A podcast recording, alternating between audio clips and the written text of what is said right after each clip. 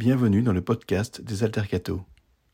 Vous pouvez y retrouver les conférences que nous organisons dans le cadre de notre café et coworking associatif Le Simone à Lyon. Notre but Être un atelier de formation et un laboratoire d'action pour les jeunes laïcs à la lumière de la doctrine sociale de l'Église. Vous pouvez aussi nous suivre sur Facebook, Instagram et Twitter. En ce 17 janvier 2024, dans le cadre d'un cycle de conférences consacré à l'héritage de Vatican II, nous accueillons le Père Jean-François Chiron, enseignant à la faculté de théologie et des sciences religieuses de l'Université catholique de Lyon et spécialiste d'ecclésiologie et de liturgie. Il vient approfondir avec nous la question de la réforme liturgique mise en œuvre entre autres à la suite de la constitution conciliaire Sacrosanctum Concilium promulguée par le Concile Vatican II. Voilà, donc merci euh, pour l'invitation, merci de m'avoir fait assez confiance pour me consacrer votre soirée, hein, parce qu'il y a de ça.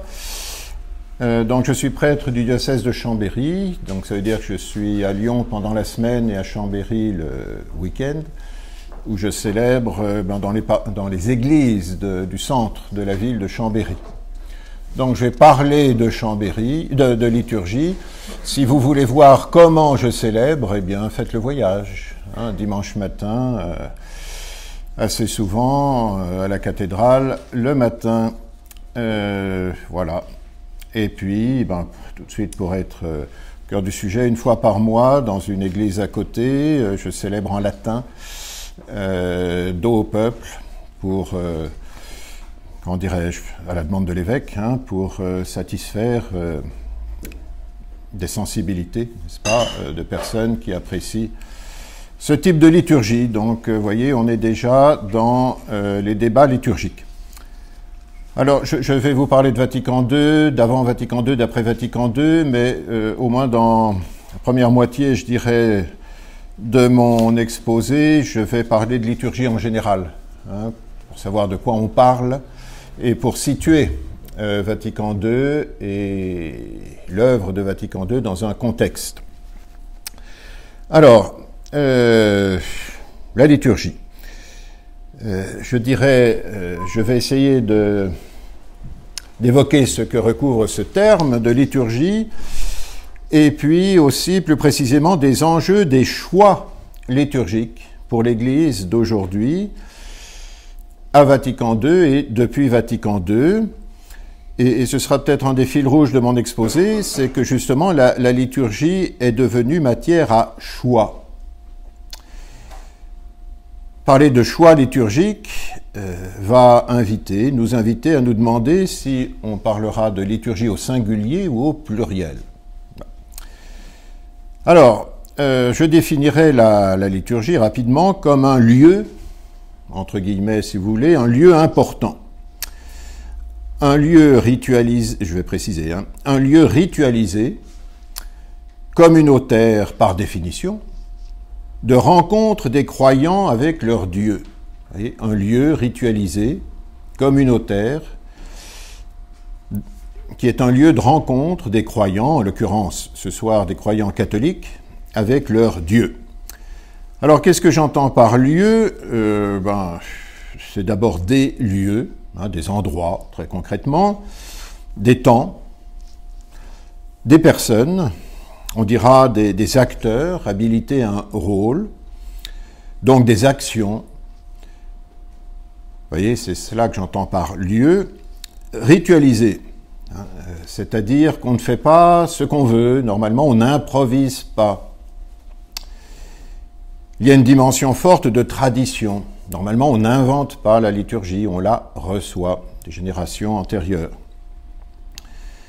Alors je parle de lieu de rencontre des croyants avec leur Dieu. Euh, du point de vue chrétien, notez que ce sont moins les croyants qui rencontrent Dieu que Dieu qui rencontre les croyants. Si vous êtes euh, Dieu qui vient à la rencontre des croyants, euh, et je le dis d'emblée, en christianisme, l'acteur premier de la liturgie, c'est Dieu. Dieu Père, Fils et Esprit. Donc, si on avait plus de temps, on pourrait développer cela. Euh, donc, c'est Dieu qui agit, mais il faut des médiations qui sont d'ordre humain. Alors je prends l'exemple de l'écriture. L'écriture, elle est proclamée, vous le savez, au cœur de la liturgie. Or, l'écriture, proclamée par des voix humaines, hein, selon des modalités qui sont ritualisées, hein, on se lève pour écouter l'évangile alors qu'on est assis pour écouter les premières lectures, on pourrait se demander pourquoi. Eh bien, cette euh, parole qui est proclamée par des voix humaines, c'est en fait la parole de Dieu. C'est Dieu qui s'adresse à l'Assemblée par des voix humaines. Euh, Dieu qui parle un langage humain. Voyez, ça nous dit quelque chose déjà sur le Dieu chrétien, hein, la liturgie. C'est, voilà, j'anticipe peut-être sur la prochaine euh, séance des Verbum, la révélation.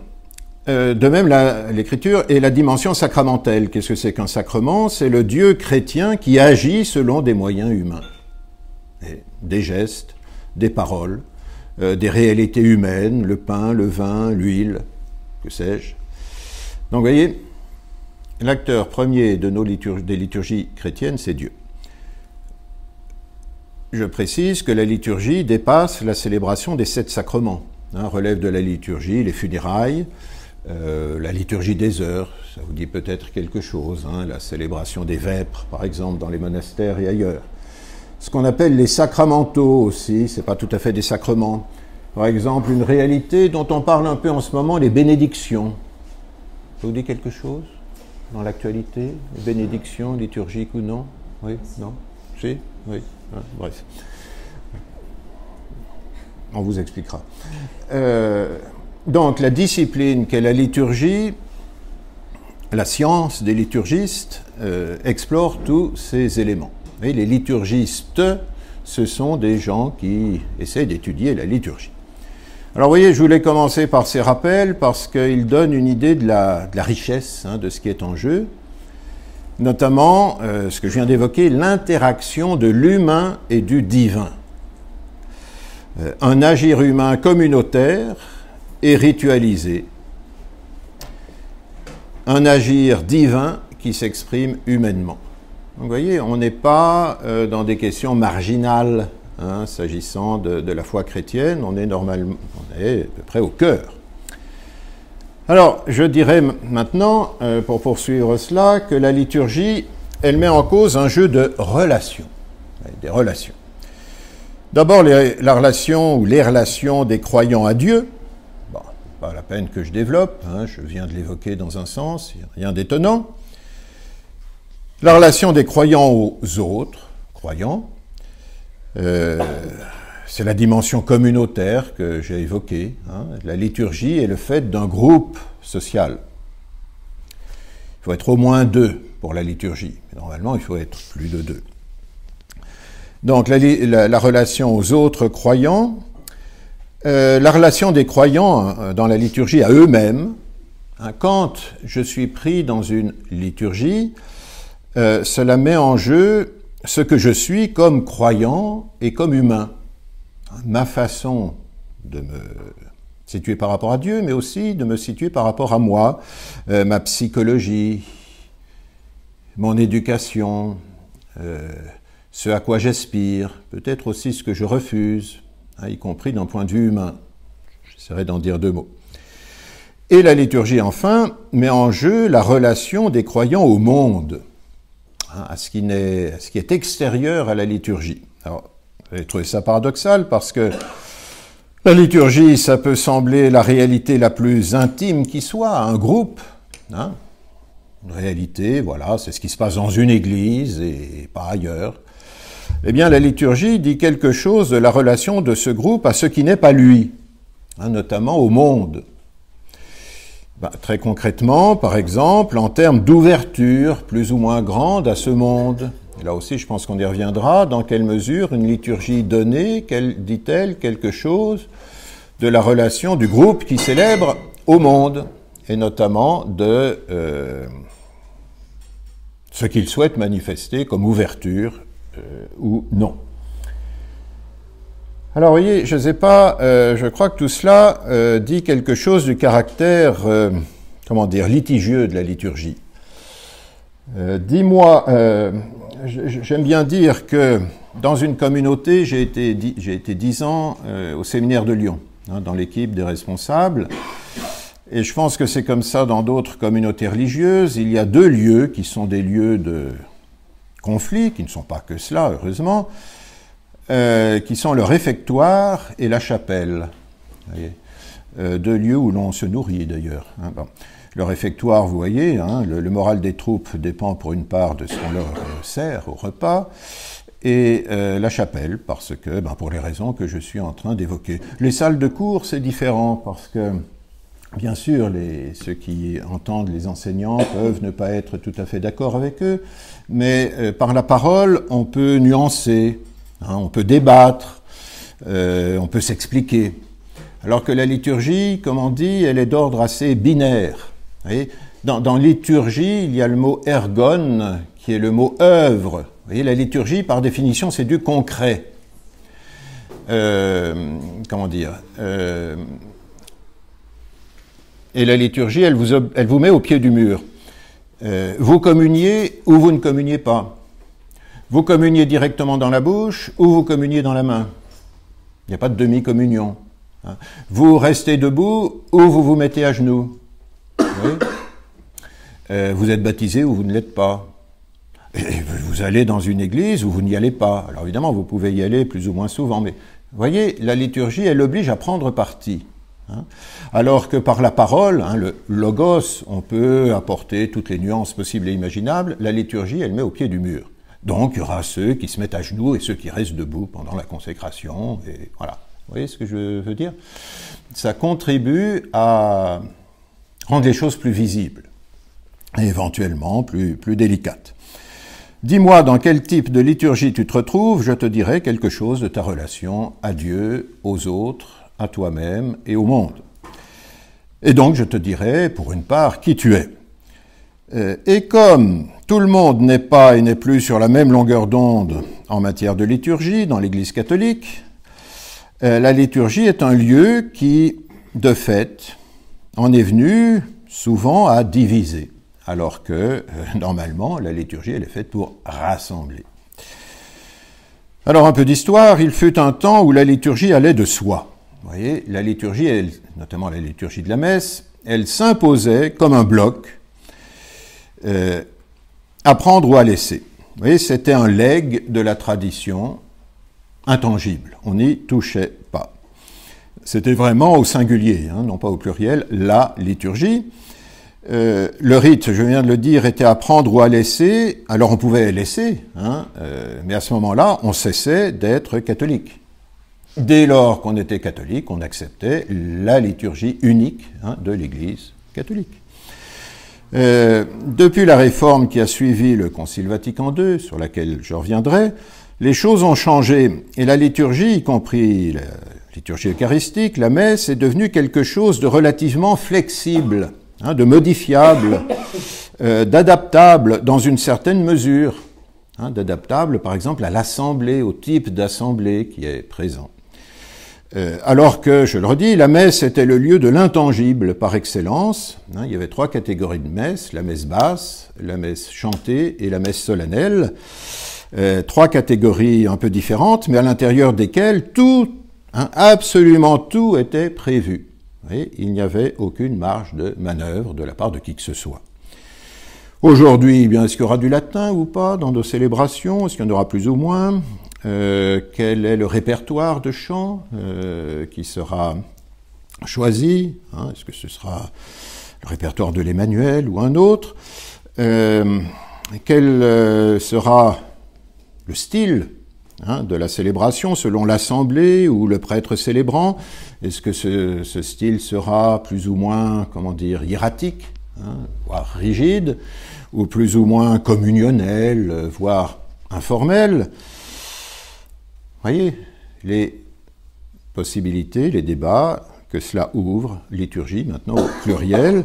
Puis depuis quelques, années, il y a le fameux débat sur la célébration plus ou moins possible, plus ou moins désirée, selon le rite pré-conciliaire. Donc vous voyez, vous avez un arc-en-ciel de, de, la ritualité liturgique qui est bien plus riche euh, qu'avant le concile. Vous avez un éventail qui est bien plus ouvert pour prendre ces images. Euh, c'est à la fois passionnant, hein, euh, mais ça peut être éprouvant sur le terrain. Les fidèles vont se demander, alors je ne sais pas dans quelle mesure, euh, moi, moi, évidemment je suis du côté de ceux qui célèbrent, je dirais d'une façon qui mène les célébrations, mais je pense à ceux qui sont dans la nef, qui sont en général la majorité quand même. Les fidèles vont se demander à la sortie d'une liturgie, à la sortie d'une messe, s'ils ont été satisfaits. Je ne vais pas jusqu'à dire s'ils en ont eu pour leur argent, hein, parce que ce serait trivial. Euh, mais vous voyez, c'est la mentalité du jour. Hein. Euh, changer, j'ai eu le malheur de faire changer la batterie de ma voiture. Mais alors j'ai été assailli euh, par le garagiste, hein, de mails, de coups de téléphone, êtes-vous satisfait? Euh, Vous avez un questionnaire de 1 sur 10 où il y a 5 ou 6 ou 7 ou 8 items, hein, voilà, et, il faut non seulement donner une réponse écrite, mais une réponse plus. Euh, les restaurants, les hôtels, vous allez sur euh, Internet euh, pour prendre le numéro de téléphone, on vous donne aussi des appréciations de gens qui ont été satisfaits, non satisfaits. Vous voyez, c'est la mentalité du jour. Et donc, les fidèles, et quand je dis ça, je ne condamne personne, hein, vont se demander si ça leur a apporté quelque chose. Vous voyez, et ça aussi, cela fait partie des mentalités contemporaines. Euh, c'est le grand critère de satisfaction. Hein, même si euh, dire ce qu'on a reçu est difficile, hein, c'est souvent une question d'ambiance. Or, je le redis, avant les années, disons 1970, hein, la mise en œuvre de la dernière réforme liturgique, il ne serait venu à personne l'idée de s'interroger ainsi. La messe, c'était la messe, point. Voilà. Euh, dans les grandes paroisses, parisienne ou lyonnaise, euh, on pouvait choisir, c'est vrai, une messe avec ou sans communion, une messe avec ou sans prédication, et une messe basse ou chantée.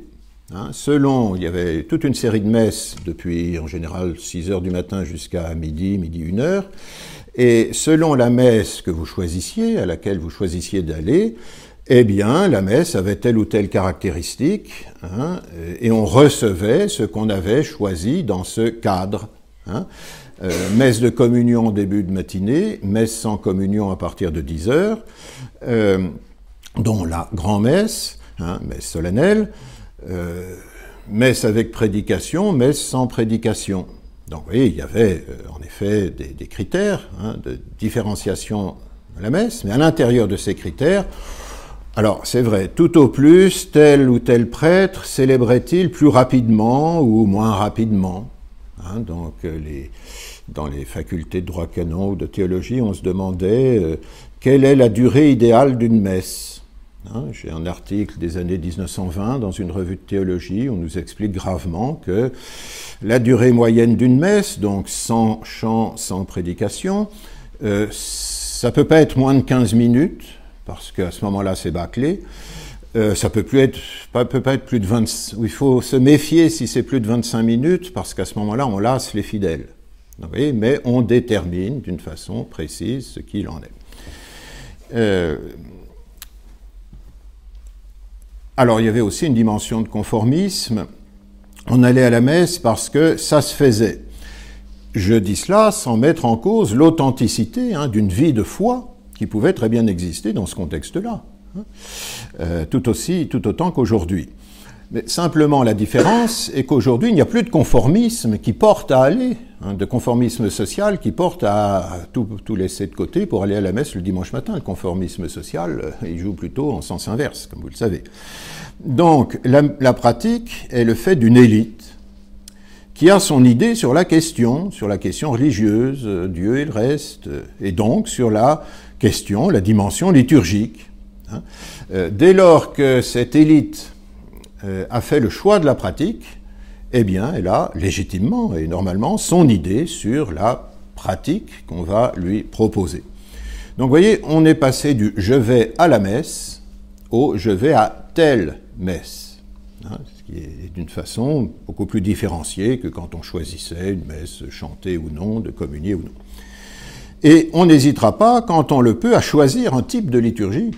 hein, euh, plutôt qu'un autre, alors qu'en théorie catholique, on ne choisit pas, on va à la messe de sa communauté locale, c'est-à-dire de sa paroisse. Et oui, pour constituer une assemblée différenciée de gens qui ne se sont pas choisis. Alors que si on choisit euh, un lieu de culte, on risque de se choisir. Je suis comme ceux qui vont à la messe à tel endroit.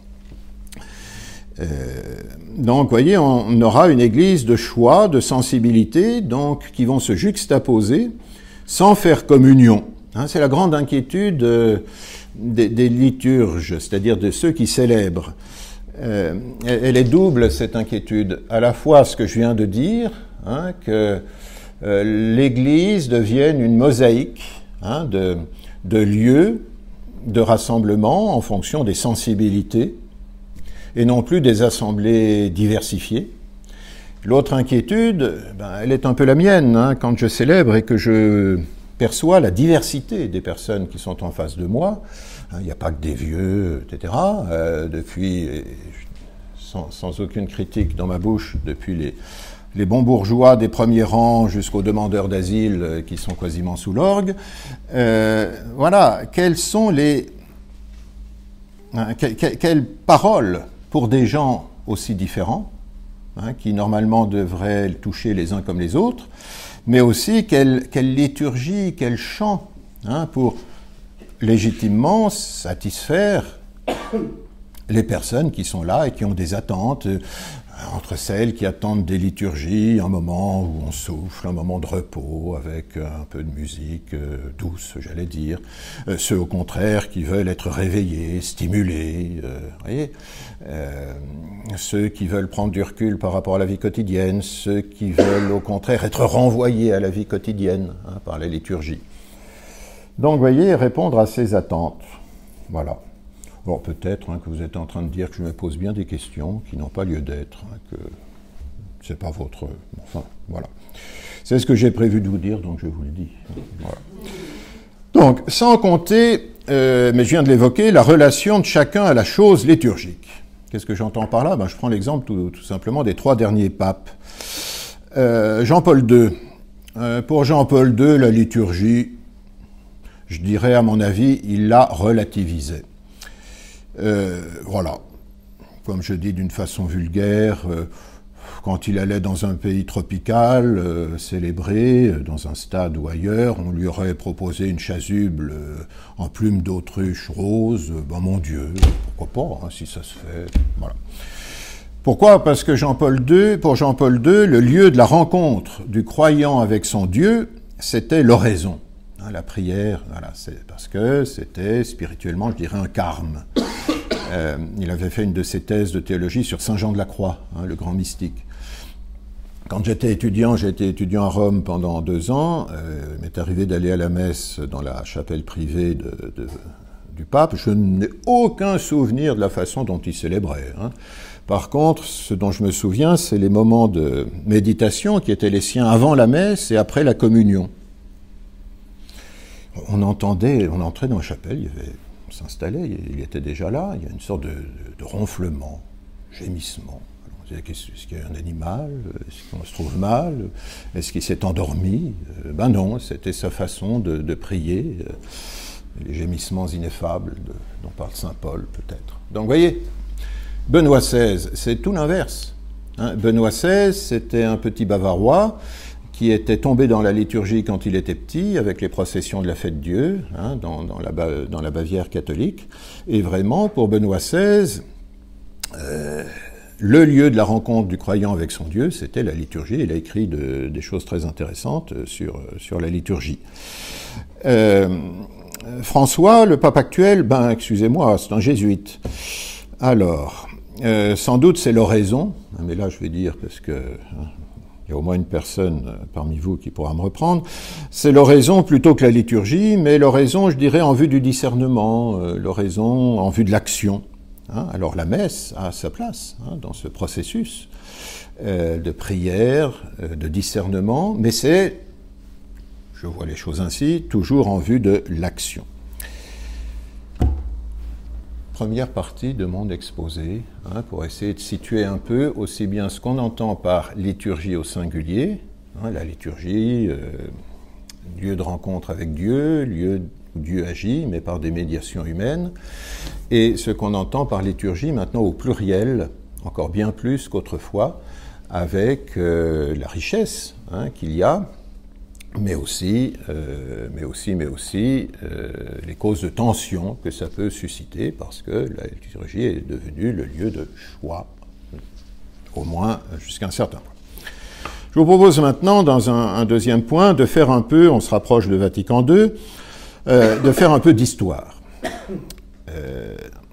Un peu d'histoire. Alors, rassurez-vous, je ne vais pas retracer 2000 ans d'histoire de la liturgie catholique hein, en 5 minutes. Euh, J'ai déjà évoqué la, césure qui a marqué la célébration de la liturgie dans l'Église catholique, euh, c'est-à-dire avant et après la réforme liturgique voulue par euh, le dernier concile. C'est la première fois que je prends la parole dans un café, alors il faut que je me fasse au, petit bruit qui accompagne le propos. Euh, c'est pas comme dans une église. Une église dans une église, à part les enfants qui. Euh, ben voilà encore un lieu hein, entre les paroissiens qui ne supportent pas qu'il y ait un cri d'enfant et puis ceux qui ne supportent pas que certains paroissiens ne supportent pas qu'il y ait un cri d'enfant. Je ne peux pas vous dire euh, à quel point quelquefois ça coince. Le courrier des lecteurs de la Croix, quand il est question de ça, devient euh, quelque chose de monumental. Alors, ah oui, mais c'est difficile. Hein. Comment oser faire une remarque parce qu'on peut améliorer les choses. On a une grande église, donc n'hésitez pas à vous déplacer. Il y a un déambulatoire derrière le chœur. Allez voir, il y a la crèche en plus. Il faut bien le dire, sinon c'est mal pris. Vous voulez pas de nos enfants voilà. Ben si. Voilà, donc euh, vous voyez les, cas de conscience. Donc une césure, juste quelques éléments avant, après euh, cette réforme liturgique. La liturgie est le lieu, alors faut-il dire du conservatisme A priori, euh, je dirais plutôt que c'est le lieu du changement, hein, euh, c'est le lieu des évolutions. Il y a toujours eu, enfin presque toujours, des, mais plus ou moins, des évolutions dans la liturgie. Euh, simplement, on disait des évolutions, mais selon un mode dont on disait autrefois que c'était celui de l'avancée ou du recul des glaciers. Maintenant que, hélas, nos glaciers fondent à vue d'œil, c'est moins vrai, mais voyez, euh, histoire de dire que les évolutions se font très, très lentement. C'est pas la marée dans la baie du Mont-Saint-Michel, la marée montante. La liturgie du 5e siècle chrétienne n'est pas la liturgie du 13e siècle, hein, je vous assure. Euh, qui n'est pas celle du XVIe siècle. Alors c'est vrai que c'est à partir du XVIe siècle qu'il y a eu quelque chose comme un immobilisme liturgique, j'en dirais quelque chose. Et à telle époque, la liturgie de tel lieu, dans l'Église catholique, n'est pas exactement celle de tel autre lieu. Mais voyez, comme on se déplace beaucoup moins qu'aujourd'hui, on s'en rend moins compte. C'est au XIXe siècle que la liturgie catholique est devenue rigoureusement la même partout dans l'Église catholique, 19e siècle.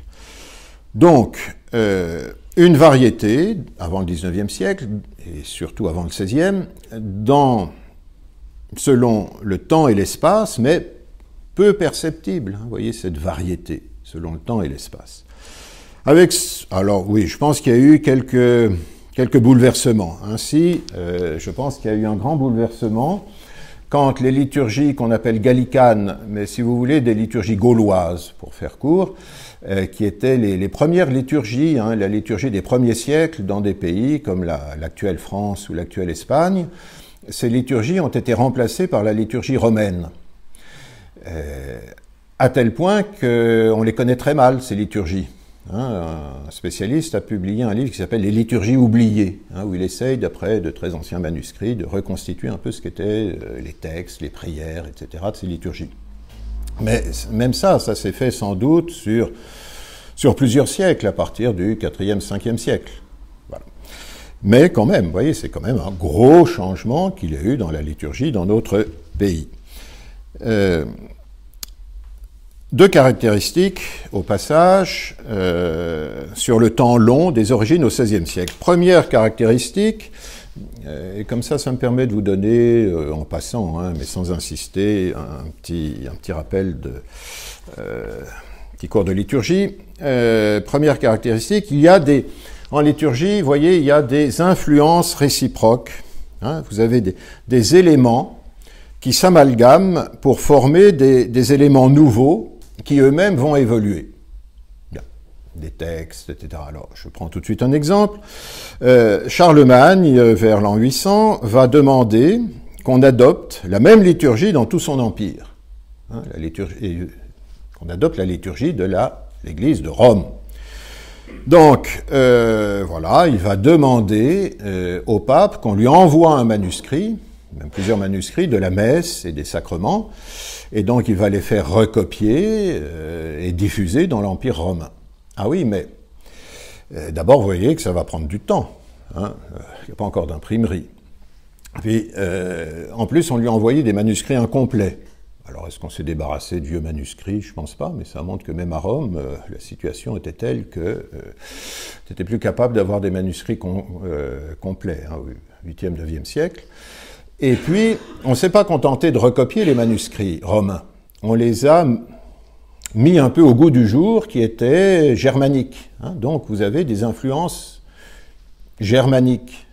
Et donc, la liturgie qui s'est diffusée dans l'Empire romain, c'était pas la pure liturgie romaine, c'était une liturgie avec des influences, euh, les textes, les façons de prier, euh, entre guillemets, germaniques, du nord de l'Europe. Et figurez-vous que la ville de Rome l'église de Rome, le pape, ont fini par adopter cette liturgie-là, celle modifiée comme je viens de l'indiquer. Ce qui veut dire que la liturgie romaine, à partir du XIe siècle, hein, il a fallu ce temps-là, euh, n'était plus la liturgie romaine des origines, c'était la liturgie romaine telle que modifiée par Charlemagne. Voyez? Bien. Histoire de vous donner cet exemple. Euh, deuxième exemple, deuxième caractéristique sur le temps long, euh, ce que j'appellerais une cléricalisation euh, progressive. La liturgie devient la chose des clercs, notamment parce qu'elle reste célébrée en latin, et que les gens ne comprennent plus le latin. Seuls les clercs le comprennent. Donc, vous voyez, beaucoup de choses vont se passer, à mon avis, entre le, disons, le 5e et le, le, le 9e siècle. Hein. je la conséquence de cela, c'est que le missel d'avant Vatican II, hein, le missel qui a été réformé, euh, ne dit rien de l'assemblée. Hein. Le prêtre célèbre identiquement qu'il y ait ou non une assemblée. Euh, la messe typique, comme on dit, euh, jusqu'à Vatican II, jusqu'après Vatican II, c'est la messe avec un prêtre et un servant pour lui répondre qu'il y ait ou non une assemblée. Alors on peut, je vous l'ai dit, solenniser hein, cette messe par de l'encens, par des chants, que sais-je, mais euh, ou quand c'est un évêque qui célèbre, mais vous voyez, euh, la liturgie est vraiment devenue la chose des, clercs. Encore un mot d'histoire pour dire qu'il y a euh, deux étapes importantes dans l'histoire de la liturgie avant Vatican II, le XVIe et le XIXe siècle. Le XVIe siècle, c'est l'adoption de la liturgie romaine euh, suite au Concile de Trente. Hein. Euh, parce que, malgré ce que je vous ai dit de la diffusion des, livres au XIe siècle, vous savez, les manuscrits, on les recopie, on les recopie pas. dans un monastère, ben, on va décider de changer un peu les textes et ainsi de suite. Dans un diocèse, euh, on a des saints euh, qu'on veut honorer, on a des traditions qu'on veut respecter. Donc vous avez quand même une variété. Euh, et donc c'est le fameux missel du Concile de Trente, qu'on appelle le missel de Saint Pie V, qui va s'imposer au XVIe siècle, et dont l'imprimerie va permettre la diffusion. Vous une révolution. donc diffusion d'un modèle unique qui est ce missel de Saint-Pie V, euh, comme l'imprimerie a permis la, diffusion de la réforme protestante. Euh, c'est une révolution. Donc, il ne faut pas sous-estimer ce facteur de, la diffusion, même si des variétés vont subsister selon les lieux. Le 19e siècle. C'est alors que Rome a fait pression pour que la liturgie romaine soit vraiment celle de tous les diocèses. Par exemple à Lyon, euh, qui avait gardé euh, une certaine autonomie euh, liturgique, eh bien, adopté la liturgie romaine. Si vous voulez, le vrai centralisme liturgique, tel qu'on le connaissait à la veille de Vatican II, date du 19e siècle, même s'il y avait eu des, avancées que je vous ai rappelées. Donc à la veille de Vatican II, on s'en rapproche. Euh, le temps long est donc celui d'une liturgie qui semble immuable, incontestable, euh, voilà, très codifiée. Hein, extraordinairement codifié. Je pourrais, si on avait le temps, je vous donnerais des exemples de manuels de liturgie. Hein. il faut bien poser le pouce gauche sur le pouce droit ou l'inverse, euh, et ainsi de suite. Euh, mais surtout pas le pouce droit sur le pouce gauche. Euh, donc une infinité de détails dont il faut tenir compte. Et quand on a des doutes sur un de ces détails, on interroge à Rome une instance qui est compétente et qui va vous donner la bonne réponse. Euh, Notez que à partir du début du XXe siècle, les choses avaient commencé, à évaluer. Euh, d'abord sous l'impulsion du pape Pie X, hein, Saint Pie X, qui avait procédé à quelques réformes liturgiques. Euh, simplifié le bréviaire, hein, la liturgie des heures, qui avait promu le chant grégorien. Ensuite, Pie XII, euh, à partir des années de 1947, hein, une, encyclique importante, Mediator Dei. Euh, donc, euh, la liturgie de la Semaine Sainte, la liturgie de la Veillée Pascale. Hein, la Veillée Pascale, malgré son nom, était célébrée le samedi matin. Donc, on allumait le feu nouveau, etc., le samedi matin. Bon, eh bien, on va déplacer la Veillée Pascale pour en faire une vraie veillée euh, Pie va autoriser les messes du soir. Hein, euh, bah oui, pour essayer de s'adapter aux nouveaux modes de vie. Euh, ça veut dire qu'il va modifier la règle du jeûne. Hein. On ne pouvait pas communier si on avait bu ne serait-ce qu'un demi, demi gorgée d'eau entre minuit et euh, le moment où l'on communiait. Donc, vous voyez, ça, c'est pour ça qu'à partir de 10 heures, ce n'était plus des messes de communion. Hein, parce qu'à 10 heures, euh, tout le monde avait pris son petit déjeuner. Les personnes qui voulaient euh, communier allaient à une messe tôt dans la matinée. Bien. Donc, euh, vous voyez, on modifie ces choses-là. ça, c'est du côté de Rome et des décisions de Rome. Mais il y avait eu aussi la, base, si je puis dire. Hein, comme toujours, le magistère, en général, quand il prend des positions c'est parce que ce qu'on appelle le magistère, c'est-à-dire euh, euh, l'autorité hein, euh, dans l'Église catholique, c'est parce que le terrain a été préparé par d'autres, hein, par la base. Alors, qu'est-ce qui s'était passé? Depuis le début du XXe siècle aussi, c'est ce qu'on appelle le mouvement liturgique en Allemagne, en Belgique et en France. Alors, en quoi ça consistait? Il ne s'agissait pas de réformer la liturgie. Hein, ce ne serait pas permis mais faire davantage de la liturgie, je dirais, la chose du peuple, hein, euh, pour dépasser, dans la mesure du possible, ce, cette cléricalisation que j'évoquais tout à l'heure. Euh, comment? Pas en modifiant les textes ou les façons de célébrer, mais par le chant, hein, par la beauté des célébrations, euh, la beauté des ornements, et aussi, dans la mesure du possible, par l'implication de l'assemblée. Hein, avec, dans les années, à partir des années 1920, euh, le retour aux messes dialoguées. C'est-à-dire que le prêtre dialogue non plus seulement avec un servant, en présence d'une assemblée qui se tait, mais le prêtre se met à dialoguer avec l'assemblée. Hein, Seigneur euh, Dominus Biscum, et cum spiritu tuo, euh, répondait le servant, ben maintenant ce sera l'assemblée. Je vous assure que j'ai des textes, hein, certains ont très mal pris qu'ils ont considéré comme une révolution. Ben, bien. Comment des religieuses se permettent de répondre aux prêtres dans un monastère? C'est insupportable. Bon. Euh, euh, également, euh, donc vous voyez, on, met en œuvre ce que le missel prévoit, parce que le missel, il prévoit bien que le et, cum spiritu tuo soit dit par aussi bien par l'assemblée que par le, le serment. et on parle déjà de participation active. Hein, à l'époque.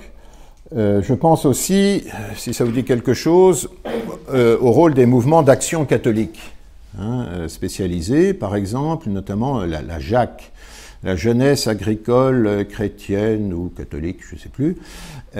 donc il va y avoir des messes Jacques, donc en plein air, où l'hôtel ce sera une charrette hein, ou un tracteur, euh, voilà. Et puis la, partie de la messe sur laquelle on va agir, parce que le reste, je vous l'ai dit, est intangible, c'est l'offertoire. Donc on va apporter euh, les fruits de la terre et du travail des hommes, comme dit aujourd'hui la liturgie, des messes. Voilà. Vous voyez, on va jouer là-dessus pour impliquer de même, euh, il n'est pas question de faire les lectures euh, en français, mais pendant que le prêtre lit les lectures en latin, un jeune fidèle va les lire en français.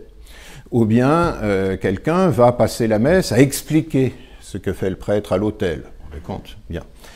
à Lyon, ici et là, on va commencer à dire la messe face au peuple, parce que euh, euh, la, liturgie ne, l'interdisait pas. Même il y avait des petits détails dans, le missel d'avant Vatican II qui, laissaient entendre que ça pouvait se faire. D'ailleurs, le pape, dans les basiliques romaines, a toujours célébré face à l'Assemblée. Euh, ça n'a pas plu à certains qui ont dit Ah, ça y est, c'est la messe à l'envers. Hein. Euh, à Lyon, le rôle de l'abbé Remilieu, si ça dit quelque chose, à Notre-Dame-Saint-Alban, alors c'est sur la rive gauche, hein, euh, qui, était actif. Également la, suppression des classes hein, dans les, vous savez, dans les mariages, les enterrements, il y avait, euh, il y avait des classes, c'est-à-dire plus on payait, euh, plus la célébration était pompeuse. Enfin, plus il y avait de cierges autour de voilà, plus il y avait d'orgues, plus il y avait de prêtres même euh, autour du cercueil. Voilà. Donc, égalité. Donc, vous voyez, euh, avant Vatican II, une attention à la liturgie, une réflexion, des initiatives dans le cadre de la liturgie d'alors et de ce qu'elle permet. Ce qui a permis J'en viens à Vatican II, à la Constitution euh, Sacrosanctum Concilium, euh, d'être votée la première, hein, le premier des textes conciliaires à être voté, c'est cette Constitution, et d'être votée, je dirais, sans drame particulier, hein, parce que le terrain était préparé. Euh, et donc le document donne quelques éléments pour une réforme. Alors je vais plutôt insister sur la mise en œuvre de cette réforme dans, les minutes qui restent. Euh, c'est le pape qui a mis en œuvre cette réforme. Euh, il s'est passé après la réforme de Vatican II la même chose qu'après la réforme du Concile de Trente. Euh, c'est Rome qui a la haute main. Qu'est-ce qui va se passer? Des experts du monde entier, sous l'autorité de, de commissions d'évêques, vont travailler le pape ayant le dernier mot. C'est-à-dire que ces commissions d'évêques et des, des experts vont proposer au pape la réforme de la liturgie, je ne sais pas, de la confirmation, des obsèques ou de la messe, et le pape va euh, dire ce qu'il en pense. Euh, le plus souvent, il va demander des modifications, donc il va y avoir des allées et venues, et ainsi de suite. Euh, voilà, un travail énorme, parce que ce n'est pas uniquement la messe. L'un des principes essentiels de la réforme, c'est la participation active des fidèles euh, sur le mode de tous célèbrent, un seul préside la célébration de tous. Et tous célèbrent, quand vous allez à la messe, vous n'assistez pas comme au théâtre ou au cinéma à quelque chose qui se passe, vous, y participez, hein, comme baptisé. Mais cette participation active, on peut la comprendre de bien des façons. Hein, ça peut être simplement le fait de chanter, euh, comme ça peut être le fait d'organiser une procession des offrandes au moment de la communion, etc. etc. Alors, comment juger cette réforme hein, euh, mise en œuvre après Vatican II euh, Ce qui est certain, c'est qu'elle a été menée par des experts, hein, des gens compétents. au XXe siècle, il y a eu de grands progrès dans la science liturgique, dans l'histoire de la liturgie. Hein, on sait distinguer ce qui est ancien ou non dans un rite donné, ce qui est plus traditionnel, moins traditionnel, ce qui est essentiel, ce qui est secondaire, hein, dans une perspective de, retour aux sources, hein, euh, parce que on pense Alors peut-être trop d'ailleurs que euh, la liturgie idéale, c'est la liturgie des premiers siècles. Et que c'est un peu celle-là qui est la liturgie de référence. Ce sera le reproche que fera le cardinal Ratzinger à, cette réforme, du moins à certains aspects de cette réforme, c'est que c'est l'œuvre d'experts, hein, de professeurs. Vous voyez, disons que la liturgie au cours des siècles, elle avait proposé, elle avait procédé par ajout hein, successif, euh, sans rien noter. Hein, on ajoutait des rites, on ajoutait des paroles, etc., etc. Euh, après Vatican II, on a, décapé, si vous voulez. Alors, est-ce qu'on a trop décapé? C'est toujours la question. Quand on restaure un tableau, on enlève le vernis, mais on risque, enlever un peu trop. Euh, ce qui est certain aussi, c'est que la réforme est allée plus loin que ce que le Concile avait prévu. Euh, on était au début du concile, hein, pour, au moment du, vote de la Constitution sur la liturgie, donc on était encore prudent, si je puis dire. Euh, euh, qu'est-ce qui a provoqué l'ensemble des, changements hein? À mon avis, il y a eu quelque chose comme un catalyseur hein, qui, a, qui a déclenché Hein, qui a fait qu'on ne pouvait pas en rester à un strict minimum, même au strict minimum prévu par le texte du Concile en matière de réforme. Ce catalyseur, pour moi, ça a été le passage euh, aux langues, euh, comme on dit, euh, vernaculaires, c'est-à-dire aux langues parlées. Ça n'était pas prévu comme systématique par le Concile, mais voyez, je crois qu'un peu de, vernaculaire, hein, de langue euh, parlée dans la liturgie, c'est un peu comme une brèche. Hein. Voilà, ça s'élargit. Euh, on commence par dire uniquement les lectures, hein, uniquement les lectures, et puis on se rend bien compte que des lectures en français au milieu d'une liturgie entièrement en latin. Euh, ah oui, non, on peut mettre du français dans le rituel du baptême, mais le ego te baptizo, je te baptise, ça doit rester en latin finit par se dire, mais enfin, pourquoi cette subsistance? Euh, Et je crois qu'il y avait une pression de la base, hein, des catholiques, très majoritairement, euh, de se réapproprier la chose liturgique euh, qui était devenue incompréhensible. voilà. Donc, moyennant quoi, mais je n'en dis pas plus, on pourra en parler, cette réforme, elle a été mise en œuvre dans un certain contexte, celui des années 68 et autres, qui était un contexte de remise en cause généralisée, ce qui n'a pas toujours facilité.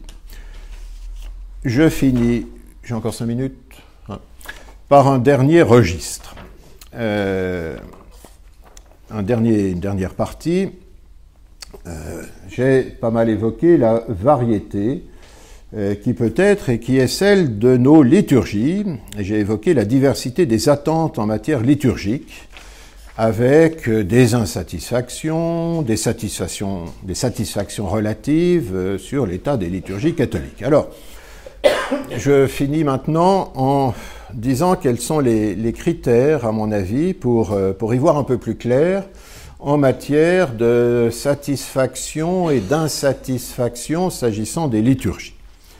Moi, je pense que beaucoup se joue à un niveau que j'appellerais anthropologique. Qu'est-ce que j'entends par là? La liturgie, c'est une question de symboles au pluriel. Elle met en œuvre des symboles. Qu'est-ce que c'est que des symboles? Euh, Ce sont des réalités sensibles euh, qui évoquent des réalités d'un autre ordre qui ne sont pas sensibles. Ou, si vous préférez, euh, ce sont des réalités, une dimension sensible de la réalité, hein, des, choses concrètes, évoque la réalité tout entière, y compris dans ce qu'elle a de non tangible, sensible et autres. Euh, ben voilà, euh, le blanc va pour moi évoquer plutôt la fête, alors que le noir va plutôt évoquer le deuil. Spontanément, on dira cela.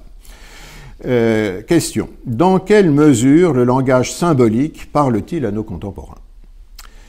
C'est-à-dire à nous aussi. Euh, qui sont marqués par un discours scientifique, euh, voilà, ou juridique, hein, ou un discours euh, économique matérialiste du type donnant-donnant. Le symbole, la poésie. Hein, est-ce que vous êtes un peu poète? Si oui, le symbole vous parlera. Mais alors, je, rencontre des personnes, alors là, la poésie. Hein. Moi, en cours, je, cite par exemple une, une, formule d'un tout petit poème à la japonaise de Claudel. Seule la rose est assez fragile pour évoquer l'éternité. Ça vous parle? Alors, il y a ceux à qui ça parle, il y a ceux à qui ça parle pas. Hein. Alors, histoire. Alors, j'essaie d'expliquer que c'est paradoxal, mais qu'une rose réelle euh, peut évoquer l'éternité par sa fragilité plus qu'une rose en plastique. Vous croyez? Donc, voyez, à vous de. Moi, je suis un peu juriste de formation, mais pourtant, je crois que je suis un peu poète. Mais rassurez-vous, je ne fais pas de poésie. Euh, je ne vous en imposerai pas. Euh, donc voilà. Donc, voyez, où vous situez-vous? Également, pour accéder à un symbole, il faut une culture hein, au sein de laquelle ce symbole prend sens. Hein, euh, voyez, euh, pour euh, ben, pour comprendre ce qui se passe à la messe, donc pour apprécier la messe, euh, ben, il faut avoir un minimum d'idées sur ce que le Christ a fait, euh, euh, qu'est-ce que c'est que ce type suspendu à une croix. bon, ben voilà, si vous en êtes là, vous n'allez pas apprécier ce qui se passe à la messe. Vous voyez, il faut un minimum de catéchèse. Bien. donc, il faut une culture. Or, quelle est la culture religieuse de nos contemporains? Bien. Alors bien sûr, euh, vous dites, ah ben on va profiter de la messe ou de la célébration d'un baptême pour expliquer. Ah ben oui, mais si vous expliquez un rite ou un symbole, vous le tuez. Hein. vous doublez le langage symbolique qui normalement se suffit à lui-même par un langage euh, logique, hein, abstrait, etc. Je suis en train de verser de l'eau sur le front de votre enfant. Ça veut dire que, comme le dit saint Paul, etc., euh, etc. Non, enfin, je veux dire, oui, bien. C'est avant ou après qu'on explique le symbole, mais pas, pendant. Euh, sinon, on a des liturgies moralisatrices, euh, etc. Bien. Également, euh, la chose se complique quand ces symboles sont ritualisés, c'est-à-dire présentés sous forme de rites, c'est-à-dire des séquences de gestes, hein, de, de paroles qu'on n'invente pas, mais qu'on reçoit d'une tradition et qui se répètent d'une fois sur l'autre, d'un dimanche sur l'autre. Or, notre culture est celle du spontané, de l'inventé et non pas du reçu.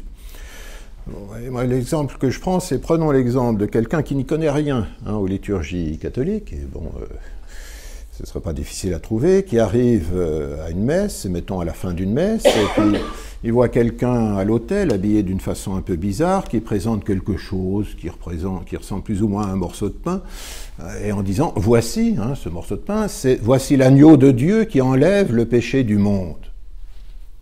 Enfin, euh, qu'est-ce que c'est que c'est cinglé Enfin, cette histoire d'agneau qui enlève le péché, alors que c'est un morceau de pain qui ne ressemble d'ailleurs pas à du pain.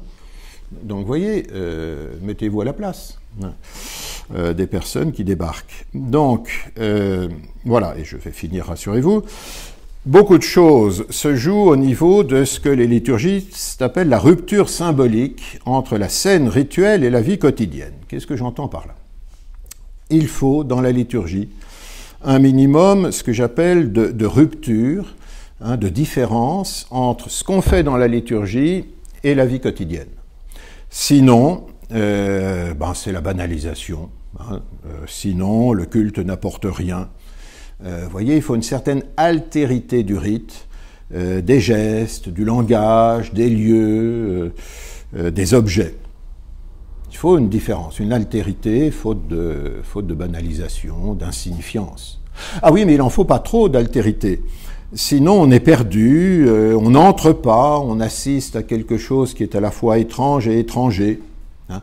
Ou bien on apprécie, mais on se crée un monde alternatif qui est coupé du monde réel, un monde qu'on va maîtriser totalement, euh, un programme qu'on va honorer, euh, qui finit par être une fin en soi. Vous voyez les deux extrêmes des liturgies, des liturgies vraiment dans la continuité de la vie quotidienne, euh, il en faut un minimum de continuité, hein, euh, mais le risque c'est la banalisation, et puis des liturgies qui doivent être un peu en rupture par rapport à la vie quotidienne, mais pas trop non plus. Or, c'est là que nous retrouvons des attentes diverses de nos contemporains à cet égard, entre ceux qui veulent plus de rupture hein, et ceux qui en veulent moins. Et selon les générations, euh, ça peut jouer aussi. on pourrait ici évoquer la question du sacré. Hein, est-ce que c'est une catégorie à prendre en considération? Pour moi, le sacré, c'est l'accueil d'une altérité, hein, d'une différence, euh, d'une réalité sur laquelle on ne peut pas vraiment mettre la main. Vous voyez, le sacré, c'est ce qui peut nous déranger. Bien.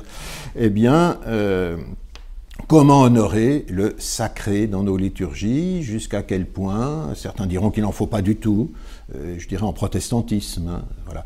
Euh, dans les liturgies orthodoxes, ce sera l'autre extrême du sacré. Euh, il y en a beaucoup. Bien. La situation actuelle, voilà, beaucoup décrochent parce qu'ils ne peuvent pas entrer dans le rite vécu comme un carcan répétitif et qui n'ont pas la culture pour entrer dans le symbole Hein, voilà. Et quelques-uns, au contraire, semblent en redemander en matière de ritualité ordonnée, en matière de sacré, hein, de rupture symbolique. voilà, donc vous voyez, on a ces deux extrêmes, et je pense que beaucoup se joue à ce niveau-là. Hein. Qu'est-ce que nous attendons, si nous pratiquons un peu, des liturgies, voyez, en termes de continuité par rapport à la vie quotidienne ou en termes de différence? Je conclus. Euh, la liturgie dit beaucoup sur notre relation au monde.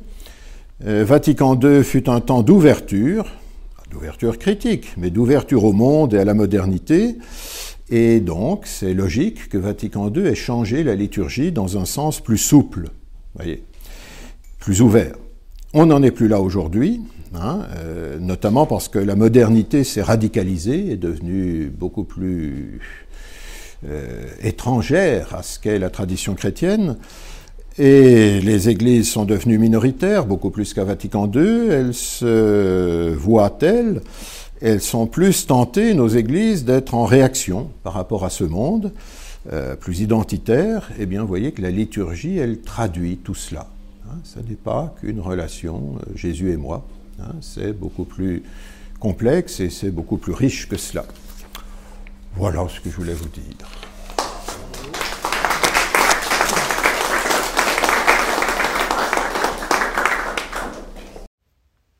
Merci pour votre écoute. N'hésitez pas à venir nous retrouver pour une prochaine conférence au café Le Simone, 45 rue Vaucourt, dans le deuxième arrondissement de Lyon. À bientôt.